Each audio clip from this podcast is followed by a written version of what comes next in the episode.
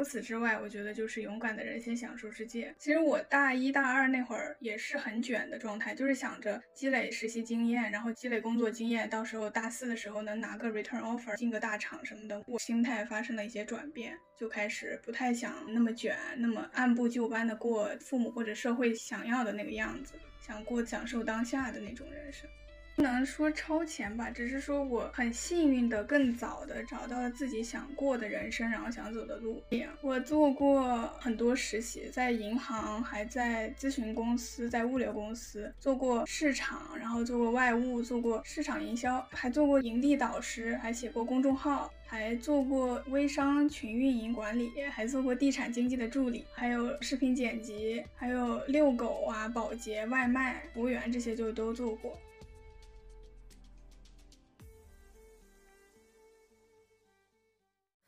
欢迎大家收听《万境随心》，我是凉粉。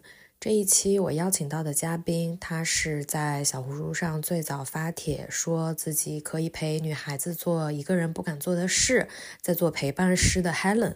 目前呢，他在加拿大的多伦多大学就读，还是一名大四的学生。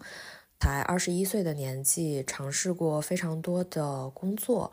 还没进入职场就决定退出职场，不走主流的道路，想要先过好当下的生活，去享受世界，并且呢，把陪伴师这个听起来非常小众又神秘的职业做得非常的出色，所以想把他的故事分享给更多的人。我叫 Helen，然后我现在是在多大上统计学和心理学。我是属于提前半年毕业了，然后现在是没有事情做的一个空闲时间，所以在做陪伴师这个事。客人都做过哪些事情？其实，在功能价值上接的最多的就是陪美签面试，然后在情绪价值上帮的最多的是陪整理房间，剩下的就是像陪同做手术啊、陪诊啊、陪吃饭、陪去公园、陪摆摊、陪城市探索、陪拍照都有。哎，那 Helen，你现在是不是年纪还很小？小，你现在是二十一岁，对吗？最开始做陪伴师的这个灵感是从哪里来的？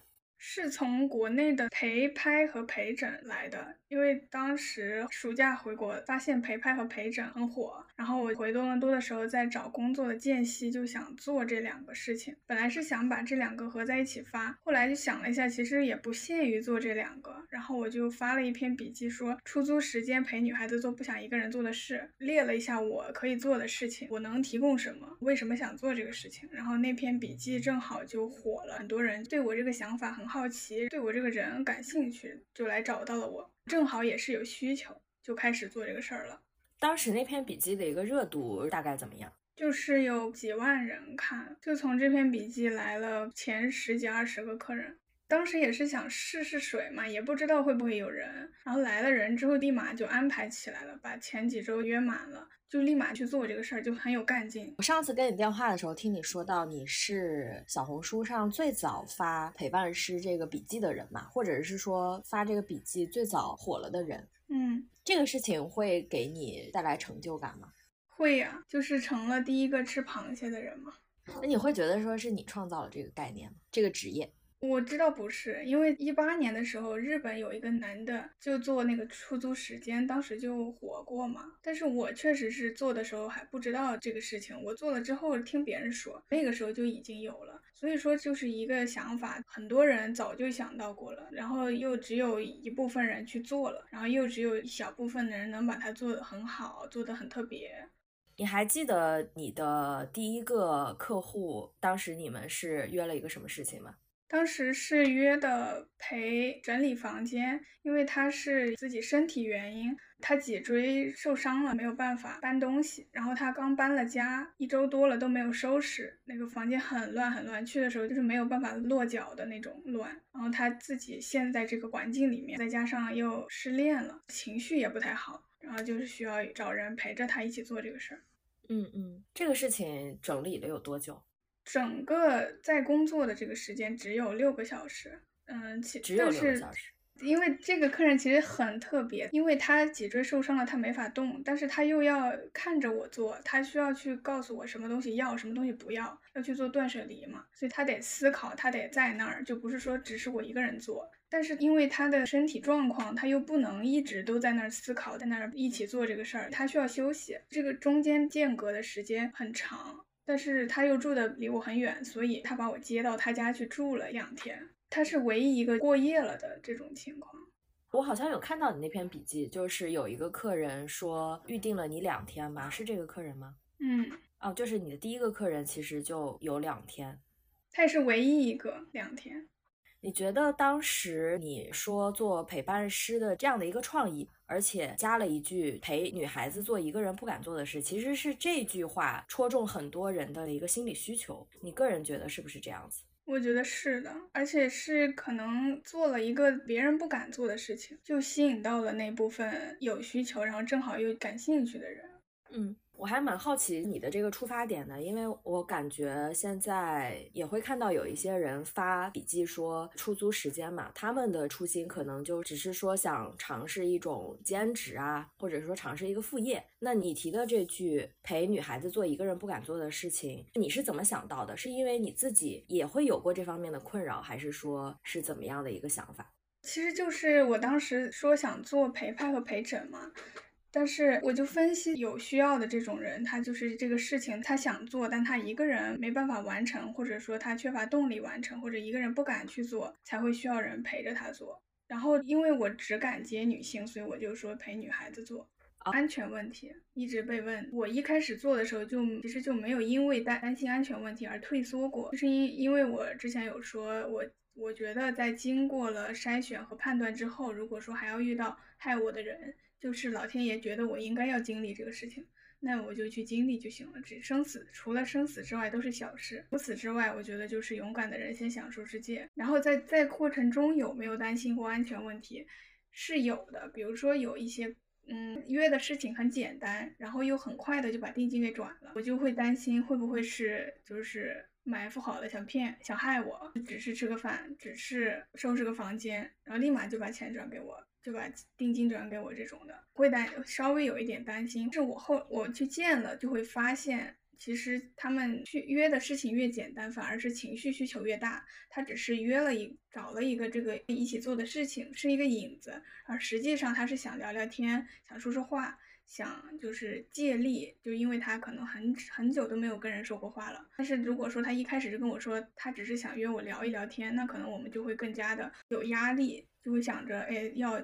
要怎么把这个天聊下去？要怎么去找话题啊什么的？他去找了个事情，我们一起做，然后边做边聊，边敞开，我觉得就还挺好的。哦，明白了。所以其实这个也正好是一个双向，也是女孩子可能她不敢。对，而且就是感觉，如果说也接男生的话，确实会变味了，会有灰色地带的那种感觉，像陪玩啊那种的感觉。嗯，哎，你身边有家人或者朋友知道你在做这件事情吗？知道，我很好的朋友还有我妈是知道的。就妈妈听到你的想法，有给过什么反对的意见吗？没有，他虽然很担心安全问题啊，或者是担心不稳定啊之类的问题，他会担心，但是他也支持我做我想做的事情。然后我每次发帖子呀，或者见什么人都会跟他说。啊，就是你发的帖子，你会分享给妈妈看是吗？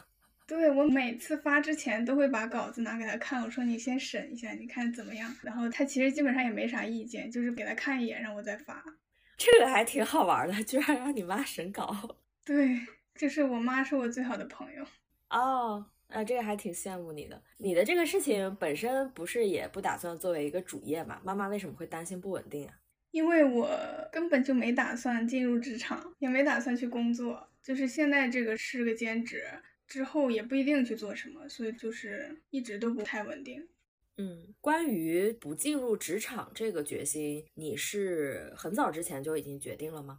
不是，其实我大一大二那会儿也是很卷的状态，就是想着积累实习经验，然后积累工作经验，到时候大四的时候能拿个 return offer 进个大厂什么的。我之前是这样子规划的。然后大二结束了之后，那个暑假开始，心态发生了一些转变，就开始不太想那么卷，那么按部就班的过父母或者社会想要的那个样子，想过享受当下的那种人生。当时是大二的那个实习，非常的卷，让你提前体会到了一些职场上的这种状态，还是那个时候发生了什么样的事情？就是大二的时候去了意大利做交换，当时去意大利做交换，就是感觉那里的人很松弛，然后就真的慢下来了，去学会享受生活了。完了之后，从意大利回来，又去了一个农场，在那儿去以工换食，这两个是先后一起发生的，在那个阶段就给我一个比较大的冲击。嗯，你能给大家介绍一下之前你尝试过的一些职场上的工作吗？可以，我做过很多实习，在银行，还在咨询公司，在物流公司做过市场，然后做过外务，做过市场营销，还做过营地导师，还写过公众号，还做过微商群运营管理，还做过地产经纪的助理，还有视频剪辑，还有遛狗啊、保洁、外卖、服务员这些就都做过。听上去你的这些实习，一个是种类非常多，我感觉涵盖了现在市场上大部分的行业。另外，我还很好奇啊，就是你为什么还会去包括做一些保洁啊、服务员这样的工作？也是作为一个尝试吗？对，因为留学生嘛，就是这边生活成本也很高，可能很多人都会有多份兼职这样子的情况。哦，所以你是大一、大二时间就还蛮充分的，能同时尝试很多实习。也不是大一、大二的时候，其实课也挺多的。当时其实前几个比较正式的实习，就是在国内做的，算是在线上做的。当时也正好是疫情，在国内上网课，本来就是黑白颠倒的那种生活状态，再加上这个实习，就是根本没法睡觉的那种。我现在明白你说的那种很卷是一个什么样的状态。那个时候你想说，我毕业以后就退出职场了，这个想法也是跟妈妈交流了，她没有任何的意见吗？她有啊，她肯定是想我有稳定的收入啊，工作啊这样子。但是我其实大二去了意大利那会儿，想说慢下来，想不走这种社会认同的路了。之后我后来一直想说自由一点啊，就是不稳定一点。然后我父母也不是很同意。我大三的时候就又去了另一个交换，去了韩国的一个交换，又选择了一个商科的交换项目，就是还想试一试到底喜不喜欢学商去工作。然后呢，去了这个交换，发现确实不喜欢，发现学商的那些人确实是喜欢勾心斗角，喜欢去争，然后就是不喜欢那个氛围，坚定了确实不想走这条路。嗯。我还挺好奇的，我觉得你的这个想法在大学生当中应该还是比较罕见的，因为这个时候的学生一般都在焦虑，我往哪条路走，我能申请到一个什么样的 offer？我感觉大部分的人是这样的，就是你会觉得你比他们在思想上是很超前的吗？也不能说超前吧，只是说我很幸运的更早的找到了自己想过的人生，然后想走的路。因为我其实，在做陪伴社过程中，我也有一些客人，他们就是比如说前多少年都是按照父母的想法、社会的期待在过，也是按部就班，毕了业之后就读研、找工作，就拿到身份了。到这个阶段好像挺稳定的，之后他才发现这么多年都不是按照自己喜欢的方式过的。他想改变，但是已经没有能力改变了，就是已经麻木了，已经很难再做出改变的时候了。这个可能是我比较害怕会出现的情况。我这个时候我不想为了读研而读研，不想去为了拿到身份去使劲的工作，我就想享受世界，那我就先去享受。我觉得多大，据我了解也也是名校嘛，读名校的孩子。呃，特特别是中国人吧，就是就是我们说的这个东亚人嘛，一生把一生把自己困住，就一生想要上岸，然后读名校的话，这点反而就是对对大家就是束缚更大嘛，因为会觉得说我已经好不容易到了这样的一个位置，那我不继续往上攀登，对对对，我那我到这里我不就浪费了嘛，对吧？我爸妈的学费啊什么的。花了这么多大的代价，对，其实我在选择走就是这个非主流的这个路的之前，我最担心的问题也就是这个，就是嗯，我爸妈付嗯花了这么多钱培养我，我不能立刻给他们回报这个事情。但是我觉得晚一点回报也也可以，就是我现在接受这个事情了，就是我先过好我自己的人生再说。而且我觉得上名校，嗯，上上名校，就是他，我觉得就是脱下长衫嘛。上名校，它带给我的是，就是眼界更广，看到了更多样的世界，这个是他们不可代替的东西。是我虽然也会有时候会说，读这个书好像没什么用，但是确实是我来了大加拿大留了学，我才变成现在这样的，所以它它的作用肯定是不可磨灭的。那爸妈一开始送你去国外读书的时候，他们有对你？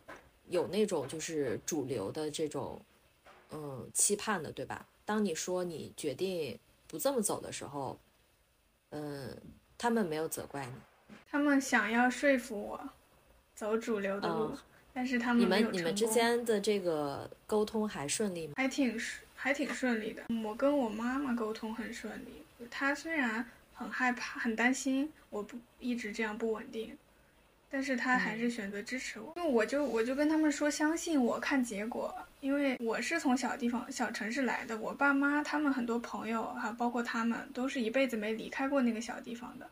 那他们竟然都愿意把我送到这么远的地方来，那其实我就说，就就目光放长远一点。我我本来就会过跟别人不一样的人生，就是别别把我跟别人比较。你说的这个给，嗯，给妈妈的结果是什么样的结果？就是我可以，嗯，过好我的人生，然后或许啊，然后能够回报他。或许，但不保证。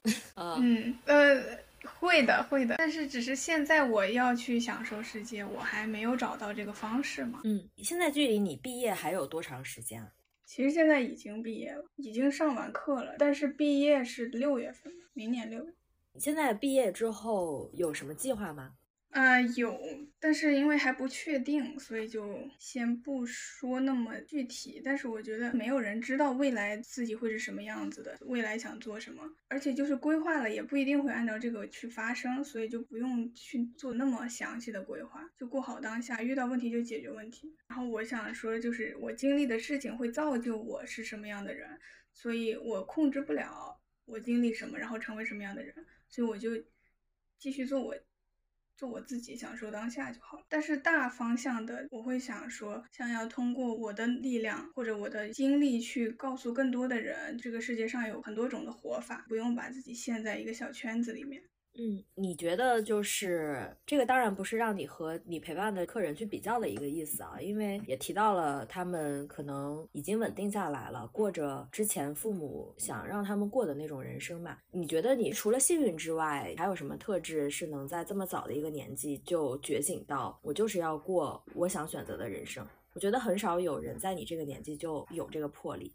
我觉得我其实一直以来就是喜欢折腾，喜欢去尝试不同的事情的人。这也是为什么我会尝试了这么多的职业，这么多的工作兼职。但是我觉得，首先是我有我妈妈，然后我一个最好的朋友作为我的情绪价值支撑，我可以拒绝任何我不想去做的社交。所以我很多时间都花在了自己的身上，有更多的时间跟自己对话，然后去自省，才能更早的找到自己。所以说我过去这么长的时。时间一直都在尝试我自己喜欢做的事，而不是把时间浪费在没有用的人际关系上面。然后第二点，我觉得是因为我去了那个农场，我看到那里的人，他们可以自给自足，可以靠自己种的东西、养的东西去不花一分钱养活自己。然后我发现那里的人会更纯粹，人与人的关系会更近。比如说我跟一个人讲了一个事情，没过多久之后，那里所有的人都会知道这个事情，就是因为他们没有手机，然后他们每天只能聊天，他们在一起做。做事情的时候，就会把刚刚从我这里听到的东西分享给别人了，所以大家都知根知底的。就去了一周，我就感觉到他们是世界上最了解我的人。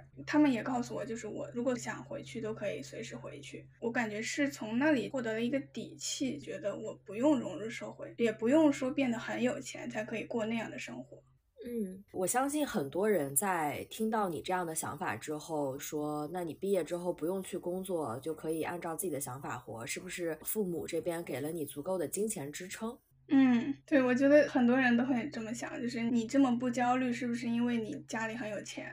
但我觉得不是，肯定能出来留学的都不是经济困难的家庭，但是我们家都是物欲没那么强的，本来就不喜欢大手大脚花钱的那种。然后我自己本身从小就是不喜欢花我爸妈的钱，我出国之后，除了学费之外，所有的花销都是我自己挣的，我不喜欢用我爸妈的钱，我自己挣的钱会花的比较安心一点，所以说。说一直在尝试不同工作，也是自己给自己多一份收入这样子。然后我尝试了这么多的兼职，然后养活了自己之后，自己也攒了一些钱，可以支撑我去最少就是这一两年可以去做我喜欢做的事情。那你刚才提到的那个农场，你那个时候在那边待了多长的一个时间？就待了两周。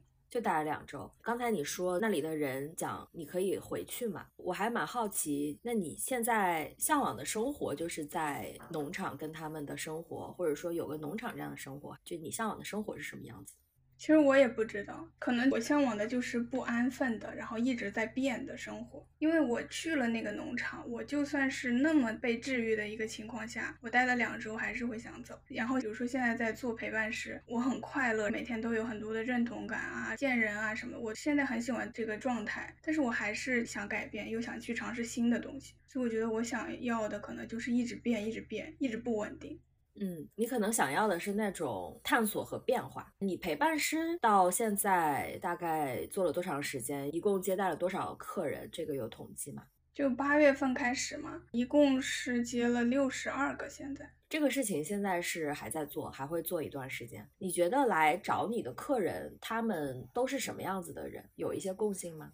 有，我觉得就是比较敏感的、比较内耗的那群人，就是不太喜欢麻烦别人的那种人，特别是不喜欢麻烦熟人。然后他们找一个我这样的人，能够合理的一个报酬，一次性的就把这个问题解决了，就不会有心理负担，不会去担心欠别人人情啊这种的。我觉得这个事情还挺神奇的，听起来刚好 match 上了。就是他们这样的人不太喜欢去麻烦别人，同时呢又很敏感内耗。找到你的话，应该也是不太会跟你提一些不合理的要求，或者你们之间的合作大体上还是顺畅的。对对对对对，他们甚至就是已经花钱了，还是不太愿意，不太想麻烦我。有的时候还是会尽可能的少麻烦我这样子，所以也没有发生过什么冲突，因为他们太好了。这一点在你做陪伴师之前有预想到过客人是这样子的吗？没有，肯定没有。他们找我的这种需求，我也没预想到过。最开始你对陪伴师的想象是什么样子的？后来实际做了以后又是什么样子的？我想象的就是像陪拍陪整那样的，他有这个事情想做，然后让我去陪他做。我当时没有想过背后会有这么多的情绪。那后来实际在接触客人的过程当中，是有很多的场景需要去帮助他们去解决他们情绪的困扰吗？对，我觉得所有来找我的人，他都会有一些情绪上的问题，不然的话，他也不至于找一个陌生人来帮他完成这个事情。我觉得分四类吧，一个是他一个人没办法完成，比如说他要去做手术，如果没有人陪同的话，就是做不了这个手术。还有就是刚刚说的第一个客人那种，他身体原因他没办法做这个事情，然后他再不想麻烦朋友或者身边的人的话，那就真的不知道找谁。第二种，我觉得就是没有能力完成这个事情。就是他可能英语不好，然后需要翻译，像他去看病啊、去面试或者各种生活中很多事情，他都会需要帮忙。第三种就是他缺乏动力完成的事情，就长期不社交了，然后在家里属于是找我就想踏出长期不社交后的那个第一步，或者做一些断舍离什么的。还有一种就是他单纯的不想一个人去做这个事情，不敢一个人做一个事情。比如说他第一次来多伦多，他对这个地方很陌生，或者说他想去周边玩，但是他没有坐过火车。还有就是比较特别的，比如说有一个人是他要去取一个东西，但是他担心对方是要害他，他觉得是有一点被迫害妄想症那种感觉。陪他去取，还有一个更特别的，就是他有食量羞耻，就是他觉得自己吃太多了，不好意思跟别人出去吃饭 A A 那种的，让我陪他吃饭。就是他觉得他自己吃的太多了，让你陪他吃饭，这样他就能在你面前放心吃多吗？对，因为是他付钱啊。哦，你接的这些客户，他们其实有各种各样的需求嘛，这里面有没有你觉得比较奇怪，或者是你不太能理解的、没预想到的？其实很多都没有预想到，但是我没有不能理解的，因为我必须要共情，我才可以去帮他完成这个事情。如果我不能共情，我肯定就是接不了这种啊。嗯，那你本身在做陪伴师之前，你是一个喜欢社交的人吗？不是，我属于是有社交需求才会去做社交的，其他时候都不用。就是我有我的好朋友，还有我妈妈，我就够了，不用去跟别人就维持什么我不想维持的关系，我都可以有底气去拒绝。因为我觉得其实日常的那种社交本质就是价值交换嘛，需要的时候我提出这个，然后用什么东西去做一个交换，或者说我帮了你，你下次也帮我这样子。那你在做陪伴师的过程当中，需要花这么多的一个时间去陪伴，其实它也是有这个社交属性在的嘛？你自己不会在这里面感觉到累吗？如果你本身不喜欢，不会，因为他付钱了呀。呃，因为他付钱，所以这个变成了工作，就不太会觉得消耗。对，不会是消耗。你在筛选客人上有什么标准吗？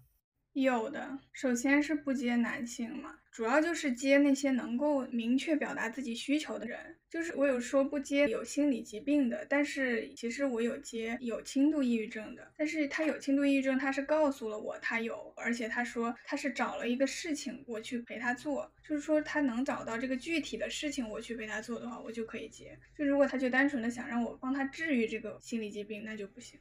那在陪伴这些客人的过程当中，有没有遇到什么事情是你没预想到的，不太知道怎么处理的？有没有遇到过一些困难？其实没有吧，我觉得是因为我本身心态就是凡事发生必有利于我嘛，遇到问题就解决问题嘛。如果非要说是困难的话，我觉得就是未知领域的吧，比如说去翻译一些我人生当中没有去接触到过的事情，比如说宫颈检查、产检，或者说一些。咨询律师像刑事上面的问题，我自己就没有遇到过。那我去陪客人做这种事情，我去帮他翻译，我就会紧张，我会担心做不好嘛。但是其实我能感受到他们对我的信任。其实他如果真的不会说，他可以用手机翻译嘛。但是他找我就我也不一定比手机翻译做得好，但是他就是需要多一个人去给他一个动力，去陪伴他。所以，我能感受到他们对我的信任、依赖的时候，我就会觉得，其实我做错了，或者说没有做到最好也无所谓，因为我是陪着他去一起解决这个问题。我有一个问题啊，这个问题可能你也不知道怎么回答。在做陪伴师之前，你有想过你自己本身知道你就是一个很容易跟别人去建立信任感的一个人吗？我不知道。我其实是在做的过程中，通过客人的评价，我才知道，就是他们在短时间内能够信任我，是因为他们觉得在沟通的过程中，或者说是在看我以前的文字的时候，会感觉到这个人很靠谱，相信这个人是能帮他解决问题的人。我觉得还挺神奇的，我也不知道他们怎么相信。对，我觉得你刚刚说到为什么这些客人信任你，也是因为你在小红书上发的笔记，就是你的文字是非常真诚的。其实我觉得这个真诚就是特别之一吧。但是我会觉得说，你把这个事情做好了的特质，除了真诚之外，你自己还有没有总结过一些其他的特质？就是为什么是你这个事儿？我觉得最开始就是因为没有人在做，所以就是我。然后做着做着会有一些，比如说一开始去做的时候，我是没有信心说这个东西它是值得收费的，就是别人要包吃包出行，还要给我钱让我陪他这种的，可能很多人会觉得说像是那种一日包养啊或者什么的，听起来不太上得了台面的东西。我当时也是不确定这个东西它是不是一个值得做的事情，我就是假装假装自信，假装我觉得我已经自我认同了，然后我就直接去做了。做的过程中被客人一再的认可，遇到的这些人，他们会说陪伴是无价的，或者说情绪价值很珍贵，或者说我的存在真的有让他们更安心，或者说有更多的动力。他们有认可我，有告诉我说，既然你敢做这个事情，这个钱就应该你挣。他们给我的配得感还有认同感，让我有信心去做这个事情。他们给到我的信任和认可，会让我想把这个事情做得更好。为了不辜负他们的信任嘛，我就会去把一些前前后后我能够想到、能够帮他们做到的事情都做到。比如说陪一些做检查、做手术的客人，他们一般会空腹，那我就会带一些零食、带水。比如说陪面签的客人，我就会帮他们去整理要带的文件，或者说一些会被提到的问题，因为我去了很多次，我就知道大概的流程了。或者说有我们学校的新生，或者说想来我们学校工作的人，有来找我去了解学校的信息，我就会见面聊了，或者说我们连线聊了之后，我还会给他们整理一个文档，去把我知道的信息都给他们列出来。就是我会把前期能做的事情和我售后能做的事情都去把它做到事无巨细。我觉得就是做好一件事情呢，不取决于能力，取决于你想做好这件事情的欲望程度。我真的是很想把它做好，我就可以去把这些前前后后能想到的我都去做了。我觉得就是真心换到真心，他们会很感谢我，也会给我发信息，见完面之后还会感谢我，然后还会回来告诉我一些生活上的进步啊、好消息之类的。然后这个就会让我从最开始试水的时候跟客人有一个灵魂共鸣之后，得到一个快乐感和认同感之后，就会满足的一个人，变成了一个真正想帮别人解决问题的人，会比以前更专业了。再到后来，又遇到了一些有轻度抑郁症的客人。那个时候他们会认可我的心态，会认可我的一些，比如说稳定的内核啊之类的。但是我发现我再稳定，我没办法影响他们，他们还是把自己困在那儿，还是那样。那个时候我会发现我好像帮不了别人。在回想我之前做的那些单的时候，我就会想，像陪美签、陪诊这些的，回想就好像还真是我当下帮他们翻译了，做了这个事情，但他们之后还会有很多现实问题要去面临。就是我只能解决当下那个问题，好像真的就是他们能能不能变好，都不是我能控制的。这个时候我会开始尊重别人的命运，不太那么想去改变别人了，就是做好当下的事情。到今天为止，我会觉得说我做的这个事情更像是在用生命去影响生命，但是能不能影响到，还是取决于他们。那你讲的这个一些客人，可能在你的帮助之下，比如说那些有轻度抑郁症的客人，你发现他们其实改变不了他们的状态，这个事儿是你在做陪伴师的过程当中觉得最挫败的一个点吗？嗯，就是最无力的一个点，然后也会因此内耗？不会不会，就是只是感觉到无力，你很快就调整了。对，因为每个人都有自己的节奏。我觉得就是我能从上帝视角看到，觉得我们都在走自己人生的路，然后只是在岔路口上遇见了，打个招呼，最多就是我成为了一下他们的支点，这样子。我们还是走自己的路。那你会觉得，就是你刚才提到的，我只是当下解决他们的问题，我可能改变不了他们这个事情，你只是意识到了，但是不会因此而觉得无力感太大。嗯。你在小红书发了这个陪伴师的笔记之后，肯定是会有很多的人羡慕你嘛，也会有很多的人模仿你。你是怎么来应对这些东西的？我看到有想做同样事情的人，看到他们的帖子，我就直接点不喜欢，然后就不会给我推了，我就专注做自己的事情。所以就是被模仿的这个事情，你觉得还好？对，因为其实能坚持、能一直做的人很少。就是我一直在做，我从一开始就一直有人模仿我，火一次就会又钻出来很多人。我控制不了这个事情，但是时间可以证明，时间长了之后会发现那些模仿的人他们都收手了，啊，没有做下来。我觉得你这点还讲的挺对的。我跟你聊，我最大的一个感受就是，我觉得你想问题特别的清醒。那你在发笔记的过程当中，会有一些什么质疑的呀，一些负面的言论跑出来吗？会呀，但其实我收到的质疑已经比模仿者收到的少了。因为有一些人来跟我说，他们发了笔记之后，可能十个里面九个都是异性的骚扰，或者都是不认同的那种。但是我基本上没有。有，就是一开始有人说我像那 Sugar Baby，或者说像空手套白狼，有人说我。还有就是有人会不理解为什么有人会花钱买人去陪伴，但这个东西我没办法跟他们解释，这就是他们共情不了，就说明他们做不了这个事儿呗。就可能人只能接受他们认知以内的东西。你看到这些评价你空手套白狼的，你也不会生气，对吗？不会，我从来不回复恶评。嗯，然后也不删，就让他在那儿，因为其实他发了评论之后是给我涨流量的。嗯，对 对对，就是评论的权重是最高的。我会觉得你真的是一个情绪和内核非常稳定的一个女孩啊，但是你同样也会在乎流量这个事情。对，但是你并不靠这个接广告啊。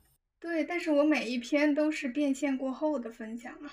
嗯，所以就是这个流量可以给你直接带来客户嘛，对吧？对。其实我觉得你做这些事情分享出去的话，的确会很多人他就觉得听上去好像还蛮容易的，然后也想做。就比如说啊，我觉得在上海这样的城市，陪诊这些我相信是有需求的。但是你说陪城市探索、陪面试，就是培训面签这些要收费的话，我想象一下，我会觉得还比较难找到客户。你觉得这个是为什么？就是在上海或者在多伦多，它为什么就会有这样的一个差异？我觉得国内首先它为什么做不太起来？我觉得是因为国内人太多了，大家身边都有人可以求助，甚至说你实在不行可以找个跑腿的，像美团啊、闲鱼上都能找到。哦，对对对，就是不太会需要这种，所以它才细分的那种领域，它已经成熟起来了，但它没有人把它合在一起做，这东西也赚不到钱，我感觉。倒不是说做成平台，就是说这种私单的话，好像也很难接到。嗯。可能就是因为国内的人口基数很大，然后大家都能找到人帮忙。哦，对，那可能国内的人的时间也没有在多伦多那么值钱。开个玩笑。对，付费意识也是一个。对对对对，付费意识也比较差。那你最开始是怎么定价的？最开始就是最低时薪，很便宜。然后是后来经过前面那些客人的一些建议，我去调整了一下定价，现在就变成了基础的陪伴，就比如只陪个吃饭，然后逛街这种的，我就收的还是最低时薪。像需要做事的，就会比那些专业的人便宜一点，就比如说比做保洁的人便宜一点，比做收纳的人便宜一点，比摄影师便宜一点，这样子。其实跟他的定义有关系嘛，就是他处在一个朋友和专业人士之间的一个人。就是你对陪伴师的定义是他在朋友和专业人士之间的一个定位。嗯，这个定位你是怎么精准的给他定位出来的？因为我觉得，就像陪拍跟摄影师的区别一样，为什么有人会去找陪拍不找摄影师？就是因为他们不需要那么专业的人。就是需要一个陪伴和情绪价值，有人陪着会更有动力、更有勇气，就是这样。心理咨询也是，心理咨询他可以去帮你缓解压力，可以去听你倾诉，但是他得预约，然后他还很贵，可能还得过段时间去一次这样子。但是如果是我的话，可以深入到日常，他如果需要督促他完成什么事情，我就可以参与到他的生活中去。但是心理咨询师就不行。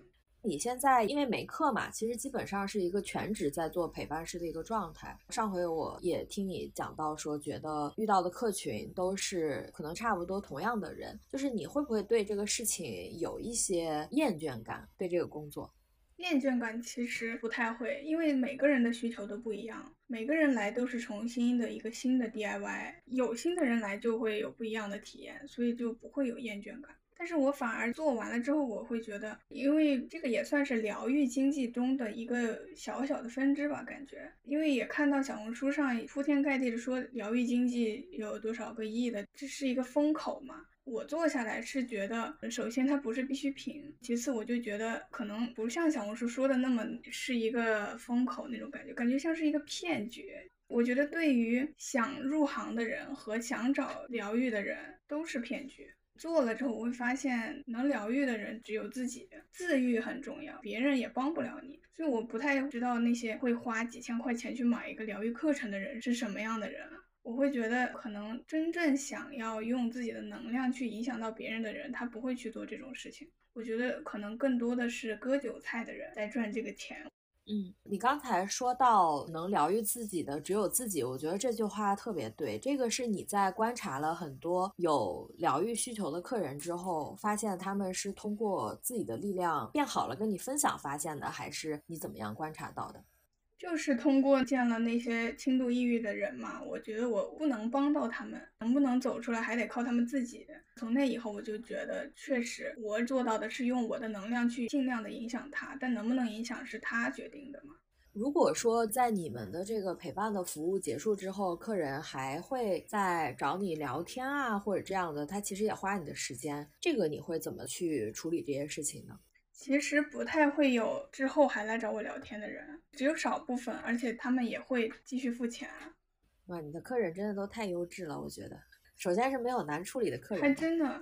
对，一是没有难处理的，二是他们都是像最开始的时候，因为我不确定能不能收钱嘛。我有时候陪伴完了，我会觉得其实不给钱也没事儿，人家都请我吃饭了。就我有时候陪伴完了，我都觉得说没有主动去找他们要钱，就说赶紧把账结一下，都没有。那他们是主动给我付这个费的。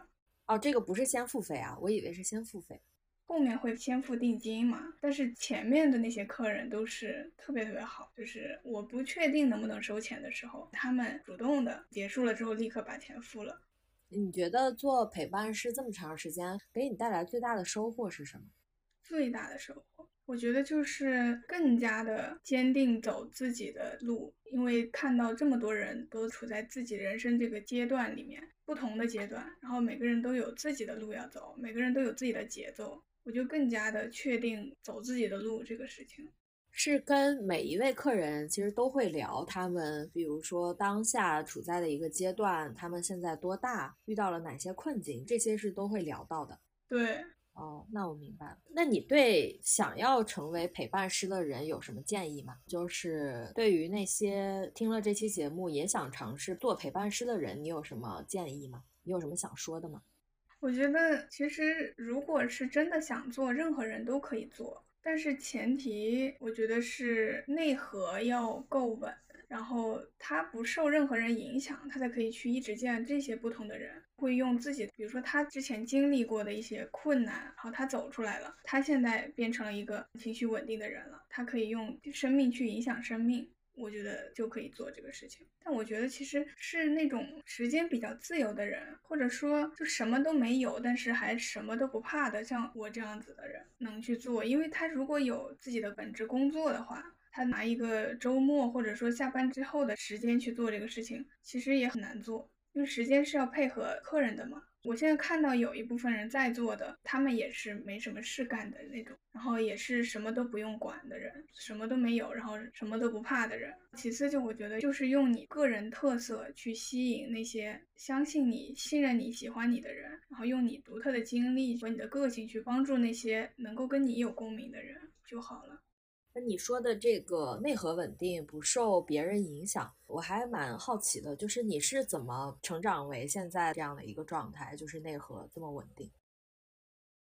其实我也是不知道呀，就是嗯，我觉得就是嗯，留学带给我的成长吧，因为留学前几年我也是嗯那种会把自己困住的人，会想很多的人。然后也是经历了，嗯，就是杀死自己的这个过往嘛，然后一步一步这样子的。你你的状态让我特别羡慕的一点就是，呃，就你你有自由去世界上任何一个地方，就你有这个选择权。就是什么都还没有的时候，其实是最好最好去做这个事。去享受世界的这个是的，就是因为我在上海已经生活了有六七年吧，然后我前段时间跟我朋友出来聊天，我就跟他说，呃，就是已经过这么多年了，还是没有在上海扎根。然后他就跟我说了一句话，他说：“你没有扎根，就有随时能能走的自由。”我就觉得我就被他这句话给点醒了。其实。我觉得我内心真正向往的也是你的这种状态，就是一直在变化，我可以决定我要去的方向，而且同时我有一个底气，呃，我有那个底气，我不融入社会，我有那个底气不按主流的方式去过，所以，我，呃，我是在上海这些年是职场经历不稳定吧，但是，呃，我觉得就自由的程度而言，现在才是因为我三十岁嘛。我觉得今年才是我真正开始探索能不能自由的一年。嗯，所以说每个人的节奏真的不一样。是在听了一个客人说他他稳定下来之后，觉得没有就是害就是没法改变自己了，我才我就真我就意识到我现在这个时候是多么珍贵的时候，是我什么都还没有，是最好的最好的是最好的一个时候去做想做的事情。